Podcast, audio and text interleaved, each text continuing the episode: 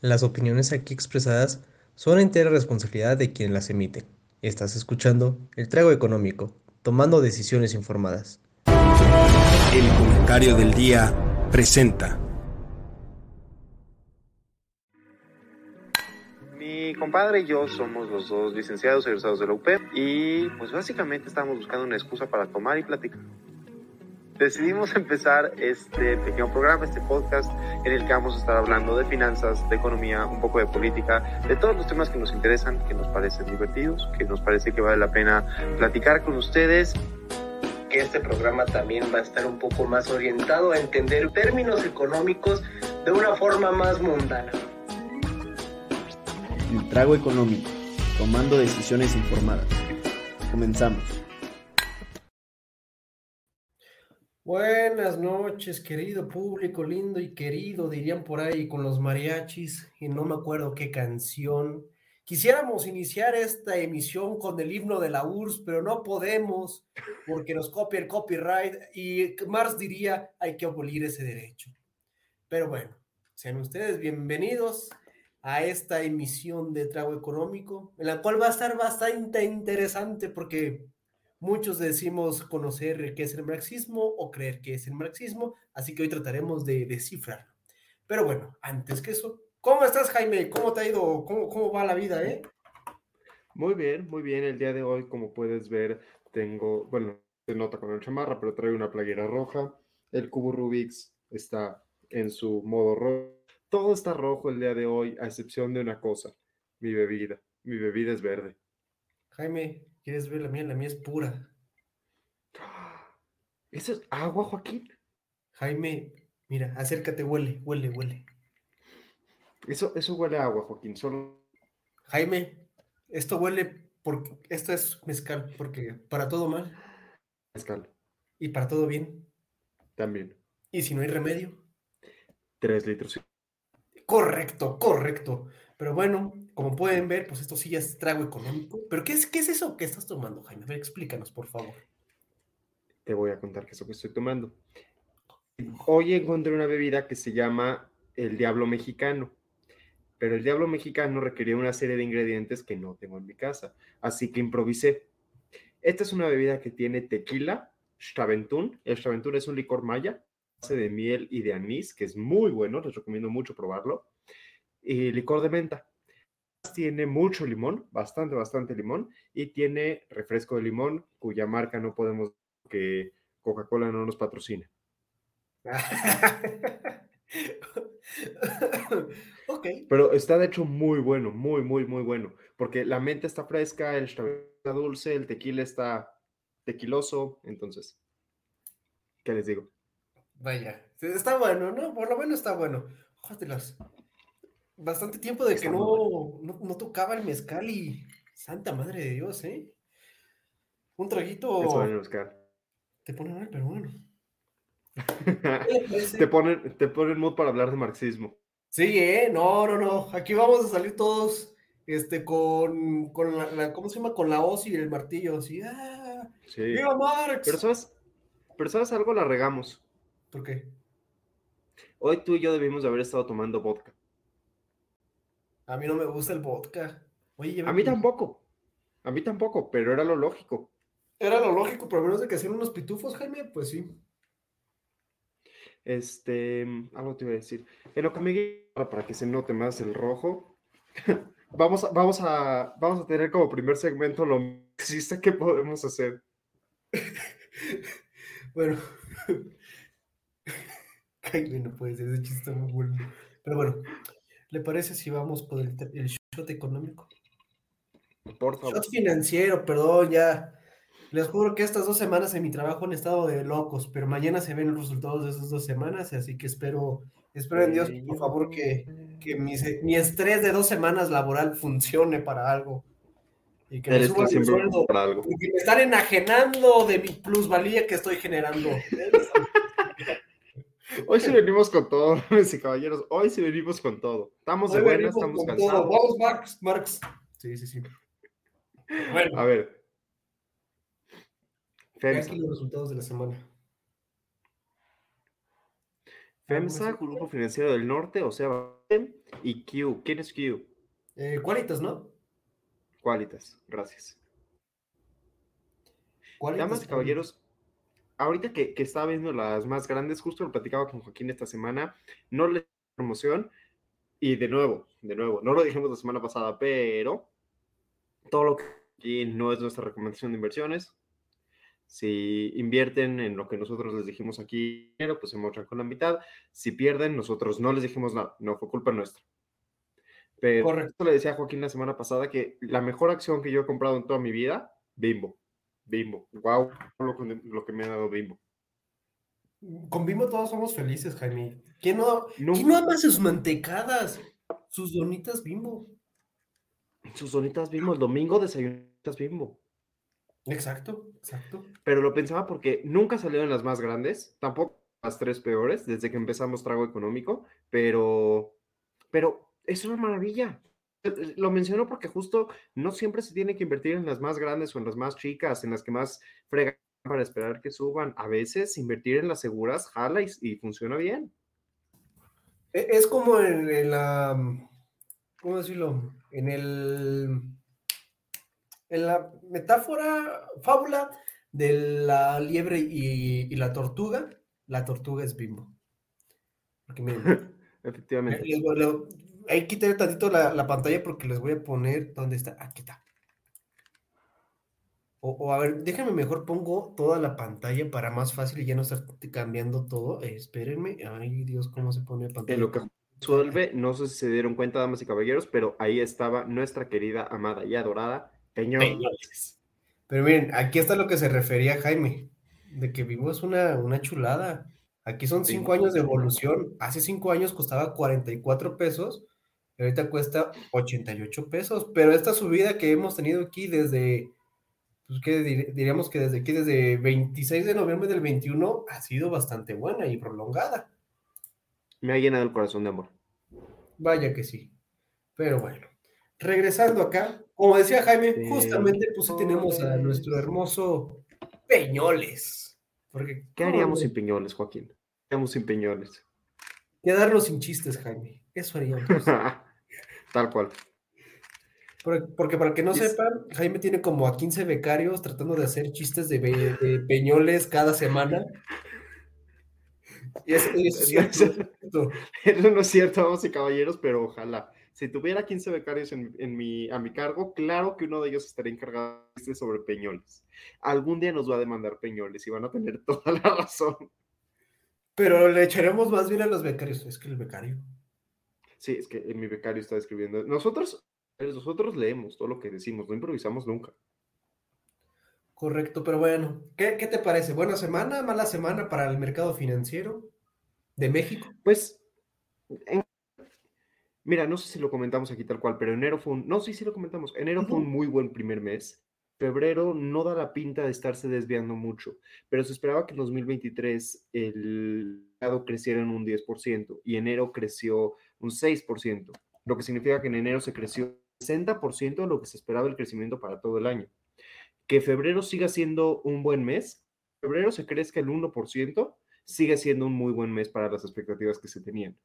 Y viendo esto, 13% arriba FEMSA, 6 Grupo Banorte, Q en 5, me parece que las ganancias sí compensan las pérdidas, al menos en las tres mayores y en las tres menores, lo cual va como una súper buena señal. Correcto, correcto. Yo, yo opino totalmente lo mismo. Esperemos que nos podamos mantener hacia arriba. Porque, ay, Dios mío, se vienen tiempos turbios, sobre todo en el Estado de México también, Jaime. Sí, elecciones. sí, con tu tía Delfina. Sí, no, con- ya, ya, ya, mira, ya estoy preparando la cuota para pasarle el 10%. Porque pues ya es que es típico, ¿no? Típico de Delfina, de que, ah, oye, vamos a hacer unas... Pero bueno, anyway, aquí no vamos a hablar de eso hasta el final. Otra vez lo hablemos. Pero bueno, aquí tenemos el de Estados Unidos. Estados Unidos que tiene como primero a IPG, que es Photonics Corporation. Seguramente es fabricante de láseres de fibra. Pero tengo una pregunta antes de meternos de lleno, porque no quiero que se me olvide después. ¿Te acuerdas si Beth Bath Beyond la semana pasada estaba entre las que ganaron o las que perdieron? Según yo estaba entre las que ganaron, ¿no? No, estaban sobre las que perdieron. ¿Sí? Estaba la segunda peor que había perdido y ahorita perdió más. Pero ¿sabes qué? A mí me, me salió mucho eso, ¿no? De, oye, ¿por qué otra vez perdió? Y perdió bastante. Pero yo creo que es por los rangos en los cuales está manejando su acción. su acción está entre 2. Creo que estuvo entre 2.80 dólares y 1.80 dólares. O sea, pues de tener un peso a tener dos pesos, pues ahí es un incremento del 100%. Pues sí, pero sigue, sigue siendo una acción que, que no llamaría la atención si no estuviera bajando como está bajando. En eso tienes razón. Digo, viéndolo en porcentaje, sí es bastante. Viéndolo en precio, pues no es tanto. Pero pues ahora imagínate que tienes, no sé, 15 millones de acciones de Bed Bath Sí, no, no estuvo chistoso. no, no, no, no, no va a estar para nada chistoso. sí. Empiezas a ver la este, ventana de los con ojitos lindos. WST es farmacéutica, igual que SL, es Colab. Eh, WST es West Pharmacy algo, algo así. ACAM, no se confunda ACAM con el asilo de las de las de, Batman, esto es Acami Technologies es una empresa americana de, ciberseguridad. No es el asilo de Arkham. Ahí no está el Joker. Ahí no está el Joker. El Joker no trabaja Arkham. No, no, no, imagínate, ¿no? El Joker trabajando para Batman. No, hombre, crea que un, un manifiesto comunista. hay una. Ahorita me acordé. Hay una, hay una escena de una serie donde el Guasón está diciendo que no le da miedo matar a la mafia y matar a quién sabe cuántas cosas, pero que le da miedo meterse con, la autoridad de impuestos de Estados Unidos, lo cual es muy significativo. Sí, sí, sí, sí. no me acuerdo en qué cómic viene, pero sí, está padre. Hicieron también una versión así parecida acá con el Chapulín Colorado, ¿eh? y Organon. Organon es, está en Nueva Jersey, es una compañía... De órganos. De medicina reproductiva. Qué interesante. Mira, nada más. Igual su. No les bien. Mm, mm, mm, nada bien.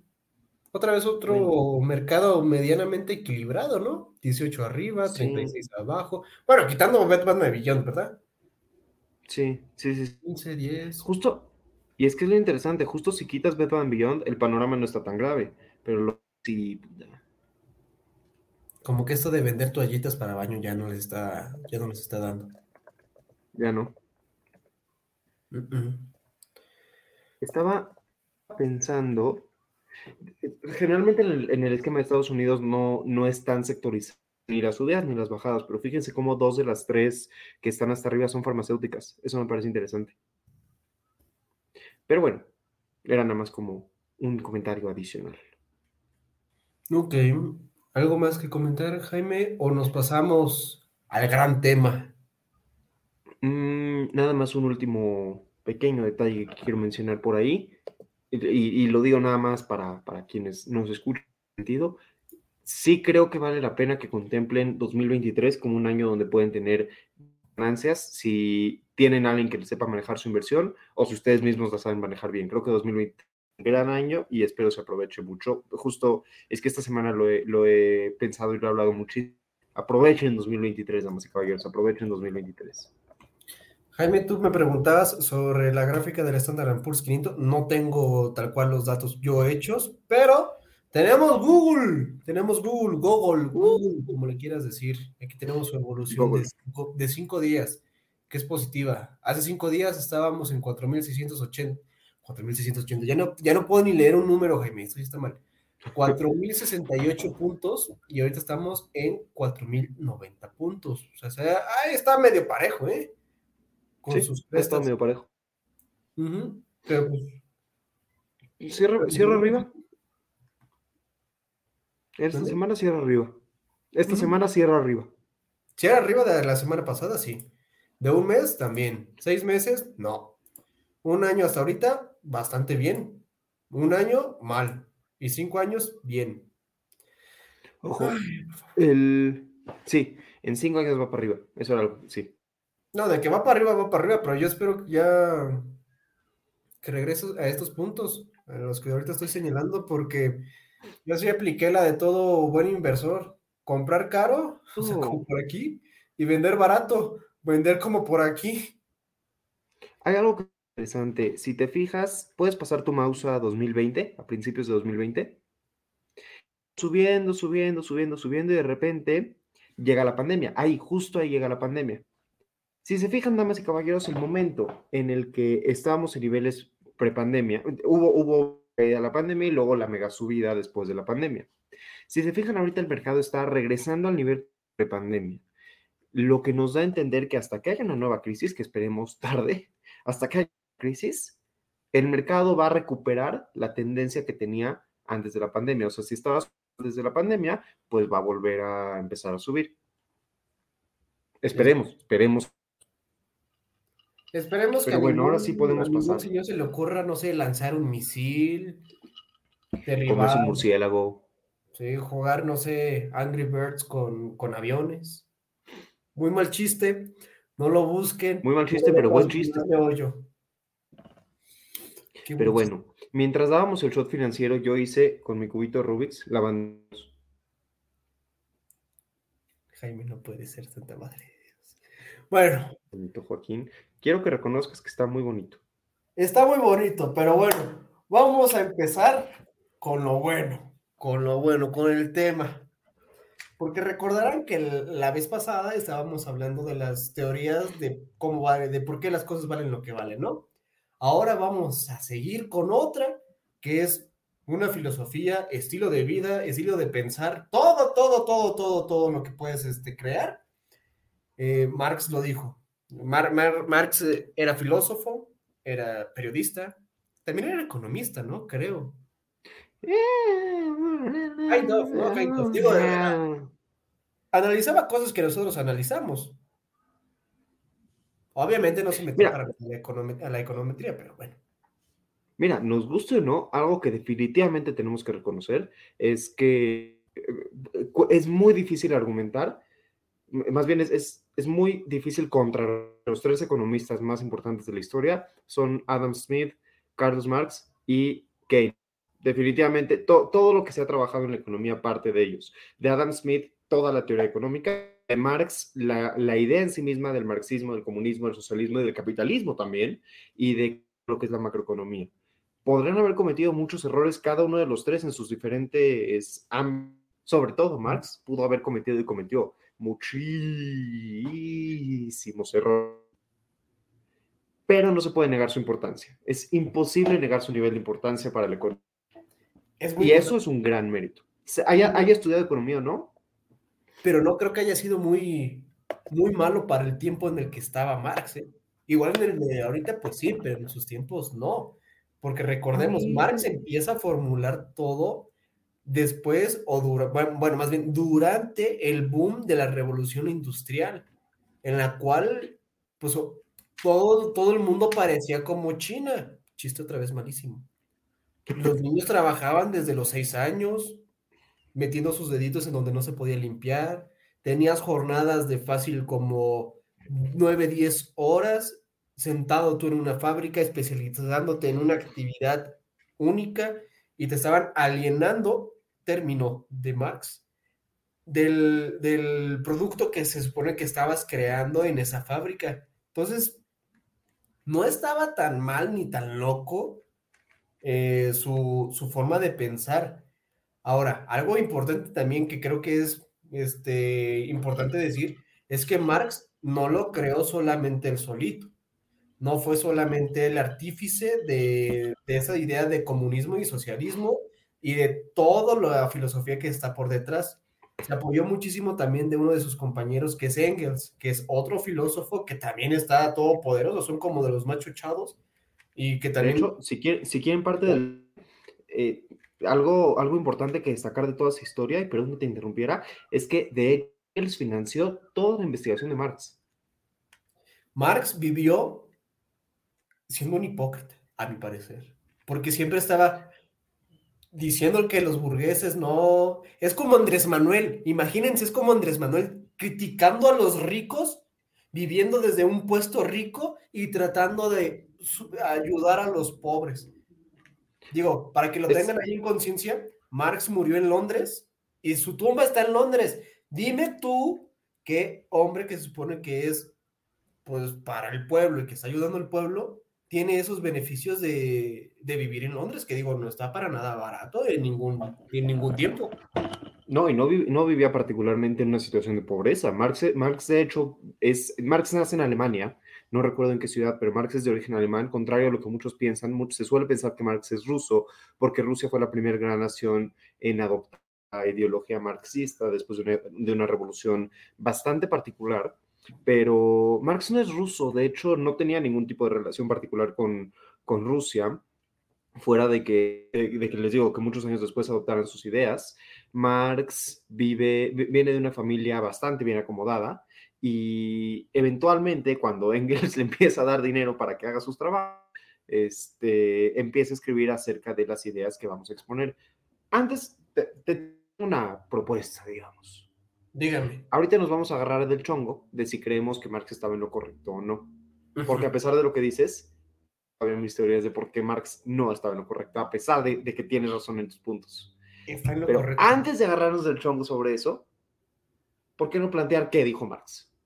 Claro que sí, me parece eso correcto. Pero antes, antes de empezar un poquito más en lo, en lo más escabroso, uno, Marx nació en Treveris, Alemania, no sé dónde queda, pero sé que queda en Alemania, vaya.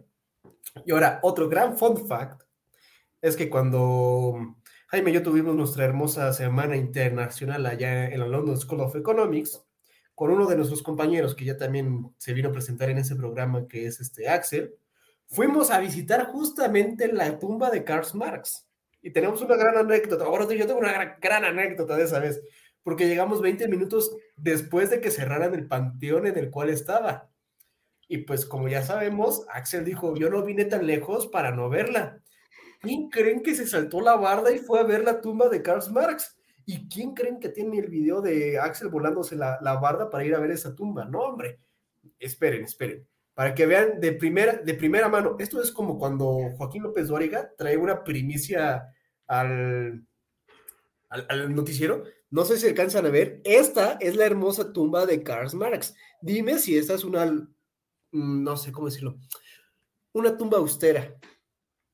sí, con las letras de oro y la placa de oro y todo. Ahí, ahí, tenemos a, a, Axel grabando, luego también a Axel leyendo lo que decía ahí, que no recuerdo lo que decía bien su tumba, creo que tengo aquí lo que decía su tumba que las clases dominantes como... tiemblen ante la revolución comunista, los proletariados nada tienen que perder en, en, ella, salvo sus cadenas, y tienen un mundo por ganar. Proletarios de todos los países unidos. ¡Viva Marx! Pero bueno, es que, ¿cómo empezar con, con Marx? Es que es tan vasto Marx que no sé por dónde podríamos empezar. Igual podríamos... Tengo, tengo una idea de por dónde. A ver.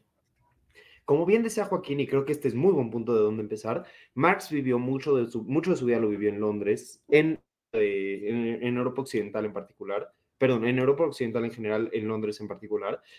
Es revolución industrial, como bien decía Joaquín, la gente estaba trabajando como loca, como nunca en la historia, digamos. No sé si nunca en la historia es una exageración, pero como muy pocas veces en la historia. Y Marx se da cuenta de que están los que tienen la lana y están los que tienen el trabajo. Y los que tienen la lana, no, los que tienen la lana, estaban aquí, no son nada sin los que tienen el trabajo, porque Joaquín puede tener un millón de dólares poner una empresa para hacer audífonos, pero Joaquín no sabe hacer audífonos. Y tal vez yo, Joaquín me puede pagar a mí para que haga los audífonos, pero si yo decido dejar de hacer audífonos, pues Joaquín no tiene nada. Joaquín se queda sin, sin sus audífonos. Entonces, entonces Marx escribe que el mundo está dividido en clases la clase de la burguesía, que son los que tienen el capital, que están acá, la clase de la burguesía y la clase del proletariado. El proletariado son las personas que trabajan. Y lo que dice Marx es que siempre hay un conflicto de clases, esas clases siempre van a chocar. A veces va a haber una revolución donde el proletariado va a tratar de ganarle a la burguesía, luego la burguesía al proletariado y así, hasta que eventualmente el proletariado, dice Marx, está llamado a ganar. El, el proletariado va a ganar porque los burgueses no son nada sin el proletariado y por eso acaba su libro, el Manifiesto Comunista, diciendo proletariados del mundo unidos, únanse para básicamente partir de la madre los que tienen lana. ¿Es correcto? Y yo creo que hasta un paso anterior a eso, bueno, más bien ya, ya cuando Marx ve esta situación, y como todo buen hombre filósofo, ¿qué es lo que hacen todos los filósofos? Tienen la situación y se van para atrás. Ahora, la mayoría, ¿no? La mayoría, y sobre todo dependiendo de las metodologías que utilicen, ¿no? Pero Marx hizo eso, ¿no? De tomar esa situación y ver hacia atrás qué es lo que pasaba. Y ahí fue cuando él llegó a un concepto que es materialismo histórico. Es decir, por qué el hombre se estaba comportando como se comporta. ¿Por qué hay un tipín que tiene una empresa y ahí tiene como a 15 mil proletariados haciendo los audífonos? Y entonces en esta, Marx dice que es un ímpetu en el cual el hombre se mueve por factores económicos y no por factores espirituales. Por factores espirituales, ahí podríamos abundar muchísimo más, pero no creo que valga la pena tocarlo.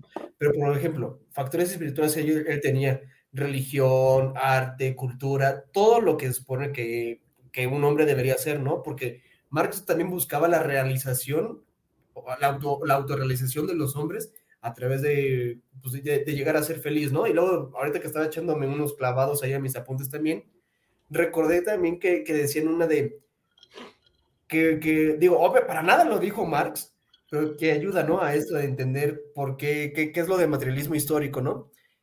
Materialismo histórico es decir por qué el hombre piensa como piensa. Porque si tú vas y le preguntas a un niño de 4 o 6 años, igual de primaria o de incluso de, de primaria, digo de primaria o de kinder, y le preguntas, oye, ¿tú, quieres, ¿tú qué quieres ser de grande? Te va a decir, no sé, bombero, policía, este, contador. Espero que no hay ningún niño vaya a decir contador, por favor. No, si alguien dice contador, está para matarlo ya está un poquito mal, ¿verdad? Pero te va a decir una profesión, ¿no? Te va a decir algo que él quiere trabajar en algo. No te va a decir, yo quiero ser feliz, yo quiero, no sé, este, tener mi granja o algo parecido. Te va a decir que él quiere hacer como ahí proletariado. Y, él, y este materialismo histórico, Marx dice que es eh, fruto de las interacciones en las cuales el, pues obviamente el humano está, pero sobre todo la estructura económica que tiene la sociedad.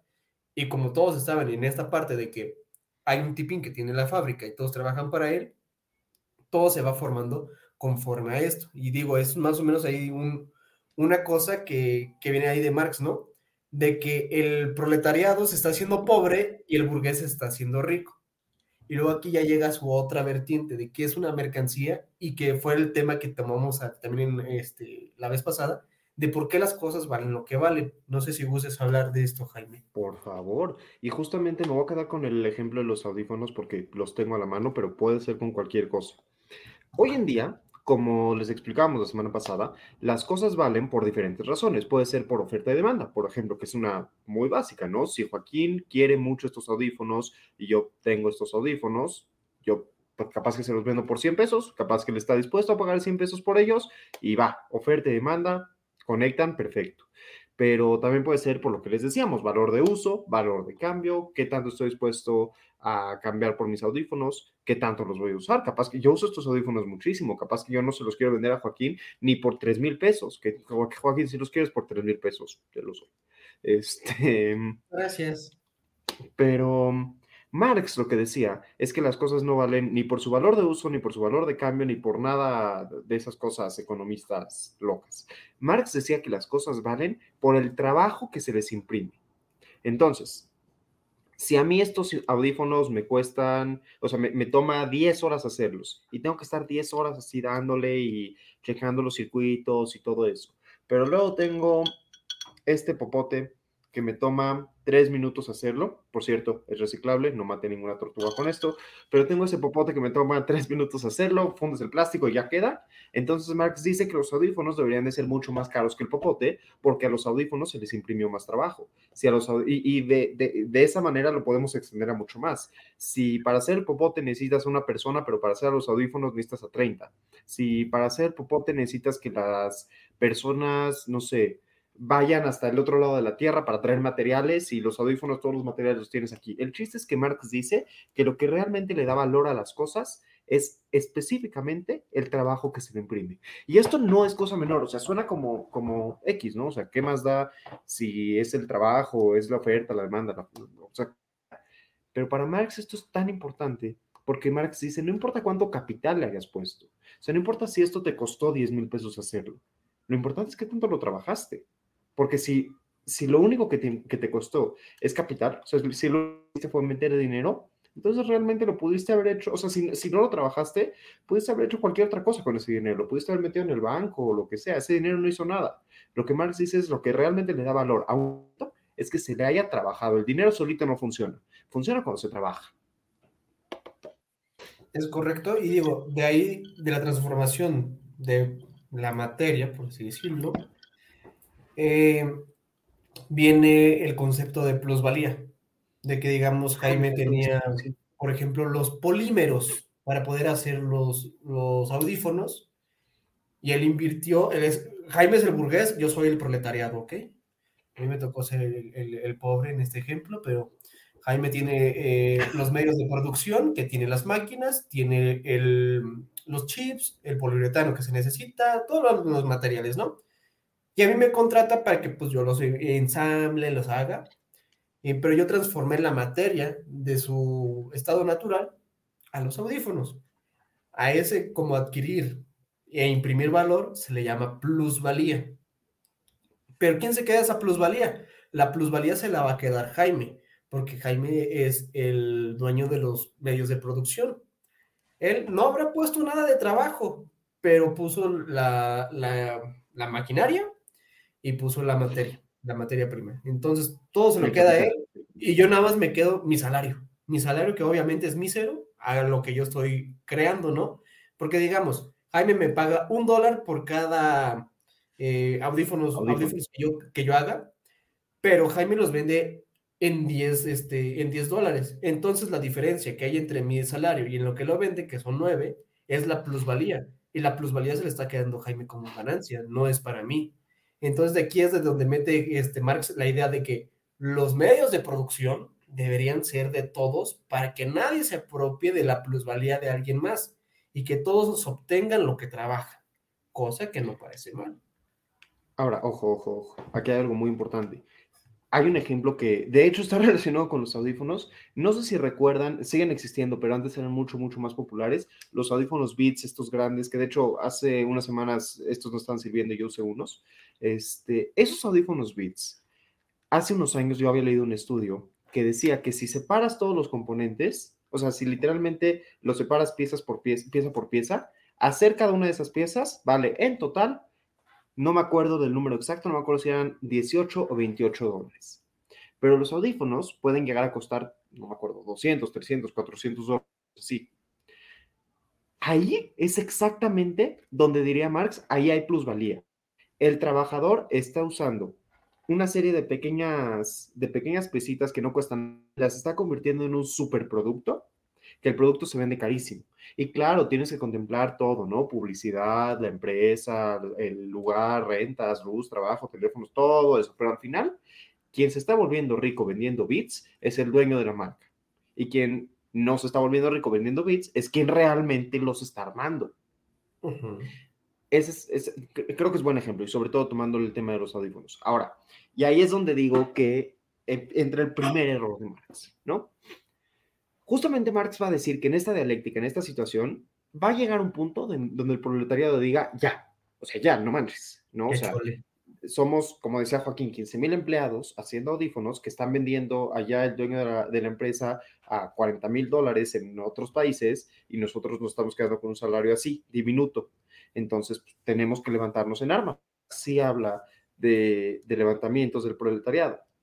El tema, y esto es muy interesante, es que lo, lo, presenta todo como una consecuencia histórica absoluta. Dice, es absolutamente cierto que esto va a pasar. En la filosofía y en la historia no hay absolutos. En la filosofía, en yo no solamente matemáticas. solamente matemáticas. De hecho, tampoco en la economía. Yo no puedo con ustedes ahorita y decirles, es absolutamente seguro que el mercado va a crecer en 2023. Puede que sí, puede que no siempre hay una posibilidad. Yo no puedo voltearme con ustedes y decir, es absolutamente seguro que Estados Unidos y China tienen una guerra nuclear. Y tampoco puedo decir que no sea el caso. La historia tiene cierta serie de reacciones humanas. Marx asumía la historia como una ciencia, no una ciencia acerca del pasado, sino una ciencia también acerca del futuro.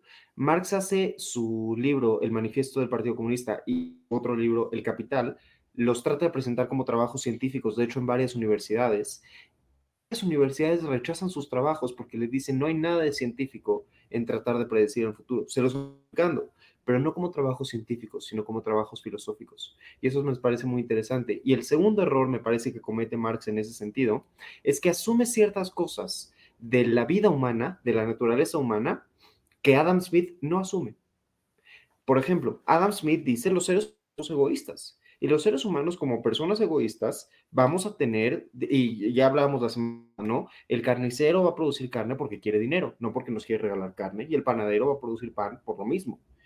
Marx se salta un poquito esa parte. Marx, en lugar de apelar a la razón a la naturaleza humana y decir es que así son los seres humanos, Marx piensa que llegando a la utopía del proletariado, este momento en el que el proletariado tenga el, absolutamente todo, todo va a funcionar perfectamente bien, porque Marx asume que cuando ya todos los medios de producción, el pueblo bueno, como diría López Obrador, va a saberse manejar bien y va a saber usar medios de producción para alimentar a todos. Y eso no es necesariamente cierto. Siempre que haya un nivel de interacción humana, hay una posibilidad de que alguien se quiera aprovechar. Si Joaquín y yo somos, Joaquín y yo somos dueños de los medios de producción, pero pues Joaquín y yo tenemos acceso a las máquinas y el resto del proletariado no, nada más porque a nosotros nos tocó esta semana. Pues nada, dice que Joaquín y yo no nos vamos a robar un poco de mercancía y enriquecernos. No lo vamos a hacer porque Joaquín y yo somos buenos. Pero capaz que lo hacemos. Guiño, guiño. Me vieron que hice así hace rato.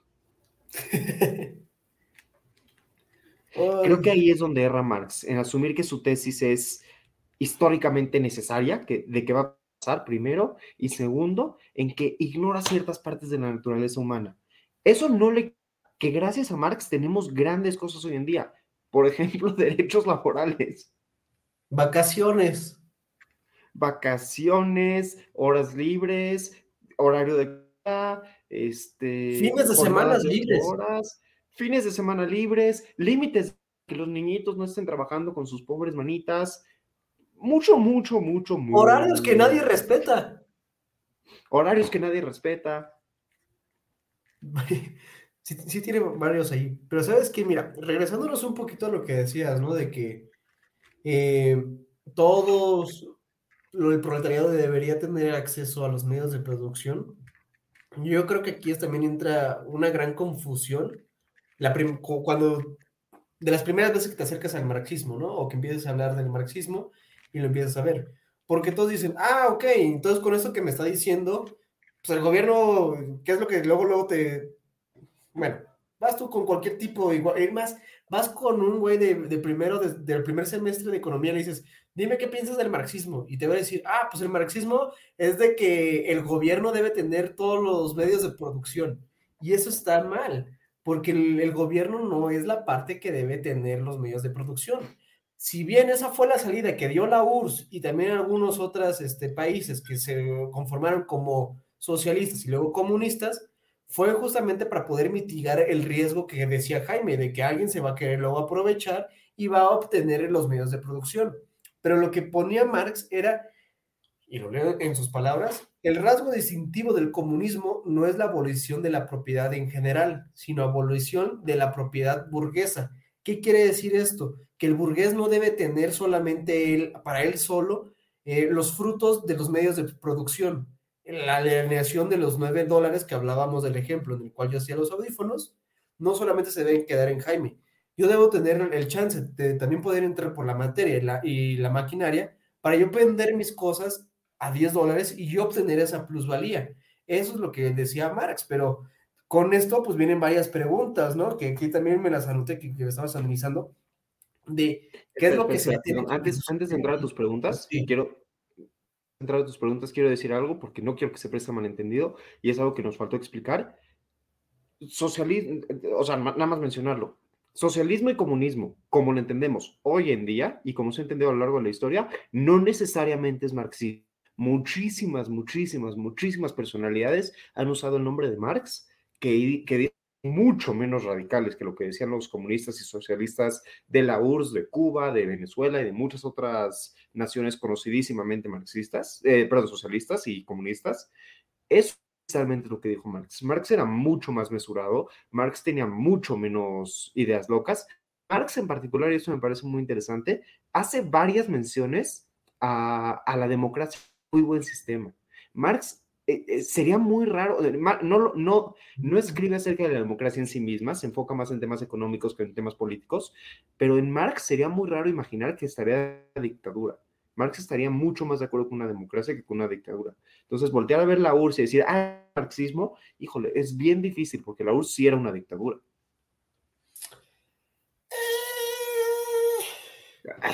Ay, ¿me vas a decir que Stalin era demócrata? Claro que sí. Como Porfirio Díaz. Como igualito, igualito. no, se dice transver, ¿Cómo se dice? Transgiversación. Eso, esa palabra, perdón, ahorita se me lengua la traba mucho. Mucho la idea de, de, Marx. Y sí, justamente también es un error muchísimo confundir lo que es el, el socialismo con el comunismo. Si bien podrían tener la misma raíz, uno es una filosofía y otra es una forma de, de organización económica para que lo tengamos en cuenta. El comunismo, si no mal recuerdo, es la forma económica, el socialismo es la forma de pensar. Esos son dos cosas totalmente separadas que si bien Marx los define, o bueno, trata de definirlos, eh, no son meramente lo mismo, para que lo tengamos también ahí en cuenta, ¿no? Y el comunismo tiene mucho más que ver. No, no, ibas a decirnos las preguntas que anotaste de marxismo, pero el comunismo tiene mucho más que ver con, como decía Joaquín, el gobierno tomando control de la propiedad privada y de, los medios de producción, perdón, para evitar que los burgueses se aprovechen. Y el socialismo tiene mucho más que ver con el acceso general a la propiedad, a la, producción, pero ninguno de los dos requiere de la abolición de la propiedad privada. Es algo que se dice que se hace, pero, pero sí se hace. Es un un Marx. De hecho, recuerdo, a ver si no me falla alguna clase de ahí de, con, con Alfonso de Lind, con el buen Poncho de Lind, que claramente nos está observando a lo lejos, que recuerdo que en, el comunismo no existía propiedad privada, todo era del gobierno, y el gobierno te daba lo, lo suficiente para poder vivir. Llámese la URSS. Pero te lo daba, te lo daba. Pues Una vez que el gobierno te lo daba, te lo daba era tuyo. y ya no había más. pero bueno, pero bueno, bueno. Eh, Aquí nos tenía una pregunta que está bastante compleja, o bueno, me parece ser bastante compleja, que es, ¿qué es lo que hay que socializar según Marx? ¿Qué es lo que hay que compartir? ¿Qué es lo que hay que decir? Esto es de todos nosotros porque así nos vamos a beneficiar más. Porque ahora vamos a ponernos en unos pies, ahora pues en la realidad, ¿no?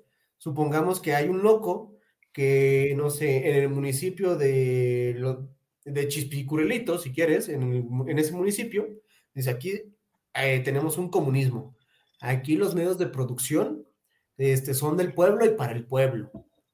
He aquí lo que yo me preguntase, ¿eso sería, sería válido? Digo, el burgués ya también invirtió también en la maquinaria, asumió esos riesgos y por algo debe ser compensado por ello. Económicamente, pues se supone que, que así debe ser, ¿no? Entonces, ¿debe existir o no debe existir el socialismo? ¿Debemos socializar algunas cosas o no? Es una gran pregunta que nos da para otro programa y otros cinco más programas si quieren, ¿eh? pero mejor, en lugar de contestarla, llévensela y investiguen más de Marx, por favor. No, siempre investiguen más de Marx, pero sin contestar a tu pregunta, más bien ahondando en tu pregunta, una de las, de las razones por las cuales el marxismo fue, fue tan influyente como lo fue en su época es porque los límites a los derechos eran muy, muy escasos. Los límites al abuso, perdón, eran muy, muy, muy escasos. Como les decíamos, niñitos trabajando, porque como tenían hermanitas chiquitas, podían ensamblar algunas piecitas mejor. Entonces los, los, los tenían nueve, diez horas trabajando, ojalá ocho, quince horas trabajando, porque, porque podían, porque no había nadie que los detuviera. Pero a ver la situación actual o volteas a ver, incluso eh, eh, en su momento, fábricas que no abusaban de niñitos, porque no, no eran todos, algo muy interesante es plantearse la pregunta de, ok, ¿y qué pasa si fracasa la fábrica? O vamos a decir que todos los trabajadores estuvimos trabajando e hicimos mil audífonos, perfecto. ¿Y los audífonos que se quedan ahí esperando a que alguien los venda? Pues no, tiene que haber persona que mete el dinero para comprar camiones, para llevar los, para llevar los audífonos a otro lugar, para las tiendas, tiene que venir alguien a apagar la luz, a apagar la máquina, porque no sale solo, no sale de, de la tierra. Y al final del día, el hecho de que los burgueses invierten, los burgueses ya no se llaman así, los capitalistas, digamos, utilicen su dinero para que haya empresa y para pagar salarios, sí genera cierto nivel de desarrollo, porque la alternativa es decir, bueno, pues si no puedo los medios de producción, o sea, si yo no puedo usar mi dinero para producir, entonces pues, todo el dinero que tengo ahorrado, meter al banco y ya, me voy a quedar con ese dinero, no voy a hacer nada, porque si voy a hacer algo y cada cosa que haga se va a quedar a alguien más, entonces, pues, ¿para qué hago? Correcto, correcto. Pero bueno, nos estamos quedando ahora sí sin tanto tiempo. ¿Qué le parece si vamos cerrando No, por aquí no, no, no. tema o gusta abundar más? No, no, no, date, date con otra pregunta de Marx. A ver, hay muchísimas preguntas del tema. Muchas preguntas del tema. Mm, no sé, no sé. A ver, ¿tú tendrás alguna en mente? Ah, otro fun fact de, Sí. de- de Marx. Marx decía que la religión es el opio del pueblo. Sí, efectivamente, el querido Marx. A ver, yo sí tengo otro tema marxismo que quiero traer a colación. No es necesariamente una pregunta, es otro comentario que quiero hacer. Es que, damas y caballeros, la razón por la que, por la que nos vamos a extender un poquito más cerca de Marx es porque el día de hoy solamente tuvo dos temas. Entonces, la cruda política del rato va a estar bastante corta, bastante, bastante. Entonces, nos vamos a dejar llevar un poquito con el tema de Marx. Pero, a ver, ahí les va. Pasa sobre todo en Estados Unidos, porque en Estados Unidos están locos, pero pasa en todo el mundo. Cuando una persona saca una política de izquierda, empiezan a decir los gringos, no, eso es socialismo, nos quieren convertir en Venezuela, nos quieren hacer una república comunista. Y capaz que la política de izquierda era algo así como, ya no hay armas para matar a niños chiquitos en. Una, una característica muy importante del marxismo, y lo hemos dicho varias veces en el tema, pero no, no lo hemos señalado tal cual, es quién tiene los medios de producción. Trata, como bien decía Joaquín hace rato, de quién tiene propiedad y quién no. No se trata tampoco, esto, no se trata tampoco de que exista o no pobreza, porque la pobreza es mal que bien existe en todos los sistemas. Y Marx mismo reconoce que su sistema no puede acabar con la pobreza por completo. La puede atenuar hasta que se vuelva un problema eh, inerte, de, perdón, no inerte, que no ¿Uniforme? signifique nada, insustancial. Ujú. Pero algo muy interesante de todo esto es que lo importante son los medios de producción. Entonces, si sale el gobierno de Estados Unidos y dice, vamos a darle eh, seguro, servicio de salud a todas las personas, que no estoy diciendo ni que se tenga que hacer, ni que eso no se, se estoy poniendo como ejemplo. Si dice, vamos a darle un servicio de salud a todas las personas, eso no convierte a Estados Unidos en una socialista ni comunista. Para nada, no está ni cerca. Y cuando dicen las personas, sí, es que ya viste los países tipo Noruega y Suecia, que el gobierno les cobra 60% de impuestos, pero les da más amenidades. Eso es un muy buen uso del comunismo. Eso no es comunismo. Eso no es socialismo. Que no cobra impuestos y te dé servicios, eso es tan capitalista como se puede ser. Tú produces, ese dinero que produciste se lo das al gobierno porque el gobierno es más eficiente para redistribuir bienes. Eso es la esencia del capitalismo. Siento que Joaquín no está de acuerdo.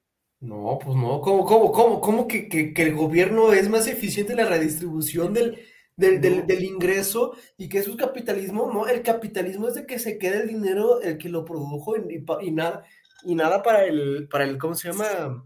O Para sea, o sea, o sea, me explico, me explico. En el capitalismo, los bienes se asignan al más eficiente. correcto. Si tienes un gobierno eficiente que te dice, puedo garantizar un servicio de salud eficiente y el gobierno te dice, te voy a cobrar tal cuota por un servicio de salud eficiente, ahí sí es capitalista. Si el gobierno de México nos cobrara 60% de impuestos y se los quedara, eso no es capitalismo, No. porque no se lo está asignando al más eficiente. Gobiernos nórdicos, donde el más eficiente es el que produce con el dinero que todos le dan, y sí puedo decir que es capitalismo. Estoy de acuerdo contigo, es una forma de capitalismo un poco rara, porque sí el capitalismo es un poco de la, del respeto absoluto a la propiedad privada. Capitalismo democrático. Capitalismo del bienestar. No, Jaime, no, no, no, no vayas a decir que vamos a tener ahorita un, ¿cómo se llama? Un sistema de salud igual que el de Dinamarca o ¿cómo, cómo dijo ese hombre? Sí, se no sé si se acuerdan, damas y caballeros, que hace unos, creo que ya tiene un par de salió López Obrador a decir, haz de cuenta que si para el primero de diciembre de 2020 no teníamos como un sistema de salud como Dinamarca, él se dejaba de llamar Andrés Manuel López Obrador. O sea, no sabemos cómo se llama el presidente. Sí, no, no, no sabemos cómo se llama. Porque no sé si se han dado cuenta, pero no tenemos un como el de Dinamarca. Ah, se llama, le apodan ahora Mascupan. Ma, Marcus El Marcus Exactamente. El mezcal te hizo mal, Joaquín. No, estoy bien cansado, estoy horrible. Ya no te voy a dejar tomar mezcal. Me, me estoy quedando dormido. No puedo con mi vida. Ya me estás hecho dando sueño por el mezcal. Esto ya es muy de señor. Eso es de señor. Hoy te voy a contar algo, pero ahorita te cuento ese algo. Nada más quiero acabar con esta, esta última idea que estaba mencionando. Me parece súper importante decir eso porque el comunismo como idea, y como, perdón, el comunismo como idea no es lo mismo al comunismo en la práctica. El comunismo en la práctica y el comunismo en la modernidad, y sobre todo en la posmodernidad, se ha convertido en un sistema muy dañino que ha tratado de utilizar la idea del bienestar del pueblo para extraer recursos en proyectos que, que, generalmente no generan riqueza, no generan bienestar y no generan ningún tipo de desarrollo, al igual que el socialismo. Eso no es lo mismo que empezar en un gobierno que sea un estado de bienestar. La próxima semana, si estás de acuerdo, no lo había pensado, se me acaba de ocurrir ahorita, la próxima semana podríamos hablar de la diferencia entre un estado de bienestar, un estado totalmente liberal, los diferentes tipos de estado en sentido económico, qué estados ayudan más, qué estados ayudan menos, por qué lo hacen y todo eso. Pero ojo, eso no significa que sean o dejen de ser comunistas o socialistas. Y sí me parece muy importante porque dentro de todo lo que creo que Marx se equivocaba, creo que un gran acierto de Marx fue crear estas ideas. Y es muy triste voltear a ver al mundo hoy en día y decir, destrozaron las ideas de Marx y las convirtieron en algo que nunca estaban destinadas a ser. Pero pues así fue como con todas las ideas, ¿no? También las de Keynes, las de Smith, las de, las de todos los economistas, tal cual. Está muy buena como idea principal y como decía el buen, no, no era Engels, era, ¿cómo se llamaba el que decía tesis, antítesis, síntesis? Marx. No, no era Marx. Marx se lo traje de, no me acuerdo si, creo que, creo que sí fue Engels, de quien se la trajo. Sí, sí, no, esa no era idea de Marx. Mira, todos los días aprendo este, nuevo.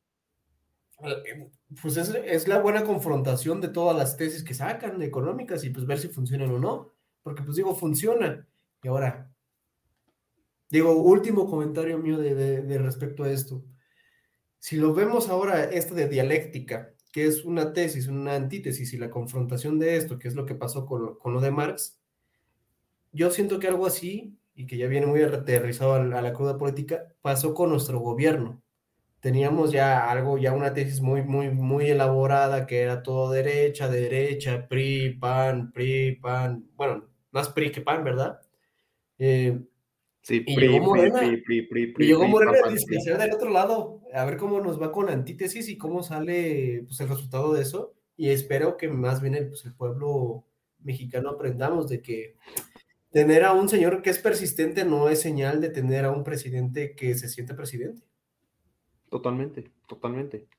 Y también, digo, esto lo podemos platicar en otro programa. No todo, no todo lo que no todo lo que dice Marx es de izquierda, no toda la izquierda es marxista, aunque en estricto sentido debería de serlo. Eh, es un tema muy complicado. Podemos tener un programa de izquierdas y de derechas y qué significa. Lo digo porque a veces López Obrador es de hecho bastante derechista en algunas cosas. Este, antes de pasar a la cruda política, te quiero contar algo que me pasó hoy. Hoy llegó una alumna conmigo, una alumna que es, está en quinto año de prepa, no, no me parece que estemos tan distanciados en edad, y me, y me estaba contando algo, me dice, tú sí sabes qué, significa, qué es la aplicación de Snapchat, ¿verdad? Porque me vio tan viejo que ni siquiera me preguntó, oye, ¿tú usas Snapchat? ¿Tienes Snapchat? No, me preguntó si la conozco, me vio suficientemente viejo para que ni siquiera conociera Snapchat. ¿Qué es eso, Jaime? Corazón. Pasemos a la cruda política antes de que Joaquín se sienta viejo. con el glorioso video. Pero pasamos a la cruda política con el maravilloso video de la paloma y el Andrés Manuelito López Obrador.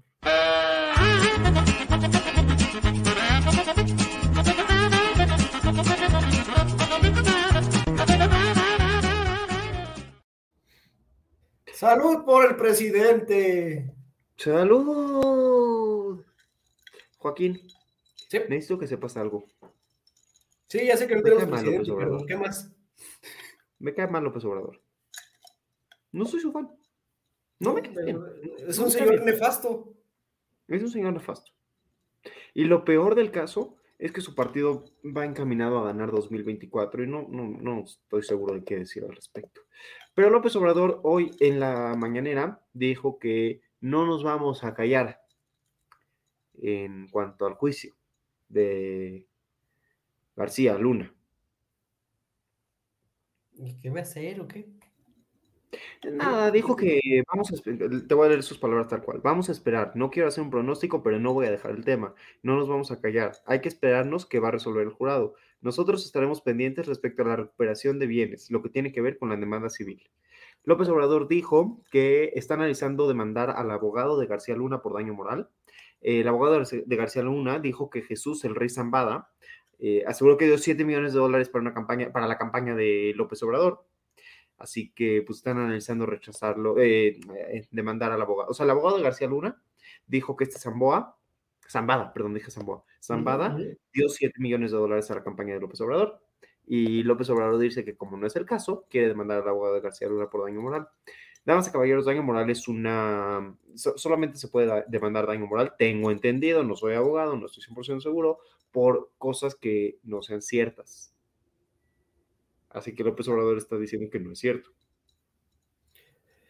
Desconozco que se eh, tome como daño moral, pero pues, pues que, le, jale, veamos si es 100% sincero nuestro señor presidente, órale. Totalmente, me parece buena idea. Por otro lado, no sé presidente. Por otro lado, no sé si escucharon, pero hubo un cese definitivo de operaciones de Aeromar. O sea, Aeromar pues, cerró, colapsó. Y López Obrador acusó que los dueños se fueron y dejaron la empresa abandonada con deudas. Dice, les leo. Inteligentes, ¿no? de Aeromar, pues, ¿mande? Pues qué inteligentes, ¿no? Yo no me quedé, yo no me quedé por pagar las deudas, pero bueno.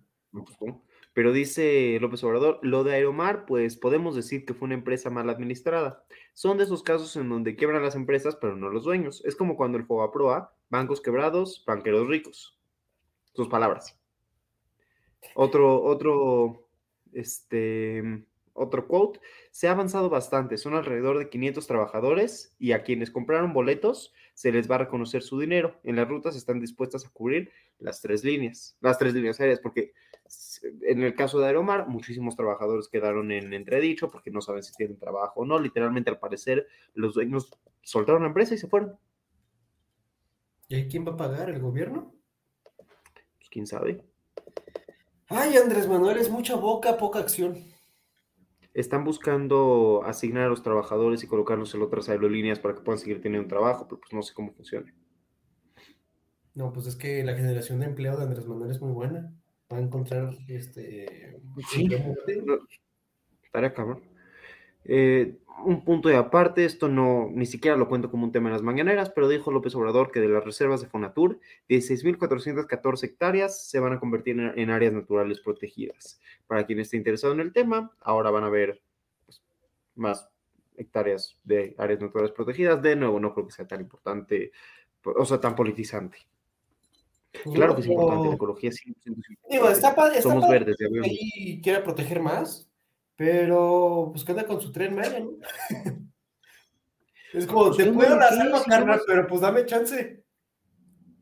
Pero si ya salvo, a ver, a ver, unas por otras, Joaquín va a destrozar la selva, pero ya salvó el lago de Texcoco, que estaba claramente lleno de agua y era todo un lago precioso y lleno de vida. Tiene razón, pues ahí va a ser como el Disneyland o algo así, ¿no?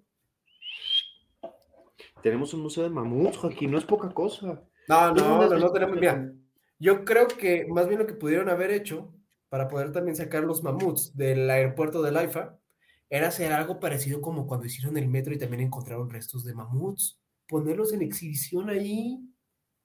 Están en Santa Lucía. Ah, sí, a Santa Madre de Dios. Quiero decir de ¿Sí un museo de mamuts? Este, este gobierno mexicano es, una, es un chiste andante, maldita sea. ¿Quieres que te enseñe mi, mi, qué tiene de importante mi cubito? Y es todo negro, ya lo vi. es todo negro, pero cuando lo tocas, por el calor, va apareciendo los colores. Oh, vaya. ¿Por qué traigo esto a colación? A colación? Es como si lo ves desde afuera dices, ah, es un viejito, todo lindo, pero lo dejas con política tantito, así nomás lo haces así y van apareciendo sus verdaderos colores. Jaime. Eh, Te van a demandar, que no es que también creo que Andrés Manuel, bueno, una de las senadoras de Andrés Manuel de, de Morena quiere una nueva propuesta en la cual tengas que poner una multa de cuánto, cuatro mil y tantos pesos por cada vez que difames en contra del presidente. Sí. Un- creo que era un diputado de Morena que quería poner. Este, ¿tú qué dices? ¿Pagamos tipo 30 multas por 30 multas por adelantado antes de cada programa nos esperamos a que nos caiga la ley? Yo, yo, yo diría que primero hay que esperar que nos caiga la lana de nuestros hermosos este, eh, suscriptores y también la gente que aquí nos ve, porque pues aquí les compartimos nuestra cuenta de PayPal, digo, para que nos, para que nos paguen, ¿no? Y nos Sí, ayuden por con las multas Porque, gente, si quieren que sigamos insultando a López Obrador, lo cual haremos con mucho, mucho, mucho gusto, paguen. las multas. Sí, no, pero por favor. Pero bueno, ya eso es todo de la mañanera. Muy bien, pues con eso hemos concluido nuestro hermoso eh, programa del día de hoy. Aquí abajito otra vez van a aparecer nuestras redes sociales también, donde nos pueden escuchar. Por favor, síganos, denos un like, regálenos un follow, pónganle suscríbanse, pásenle su página a las tías chismosas también para que se suscriban, denle like más a este el programa, pero también a los demás, pero más a este, por favor.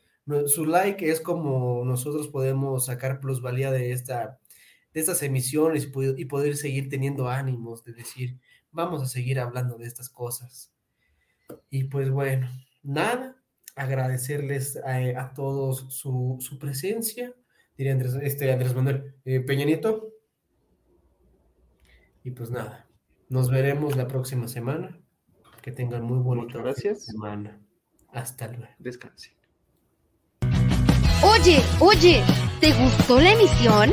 Entonces, no te la puedes perder la siguiente semana.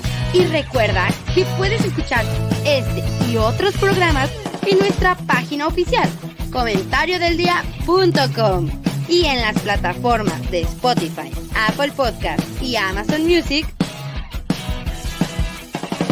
Suscríbete y síguenos de cerca en todas nuestras redes sociales. Olvides darle me gusta.